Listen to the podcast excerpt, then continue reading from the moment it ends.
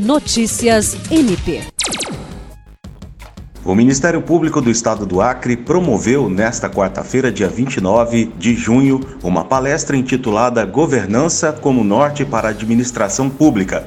O evento ocorreu de forma online e contou com a participação de membros e servidores do MPAC.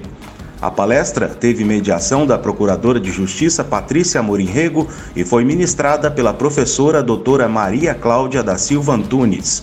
O objetivo foi discutir as aplicações da governança em práticas sustentáveis, abrangendo, além da dimensão ecológica, pontos como meio ambiente artificial, as relações sociais, econômicas, ética e jurídico-política. William Crespo, para a Agência de Notícias do Ministério Público do Estado do Acre.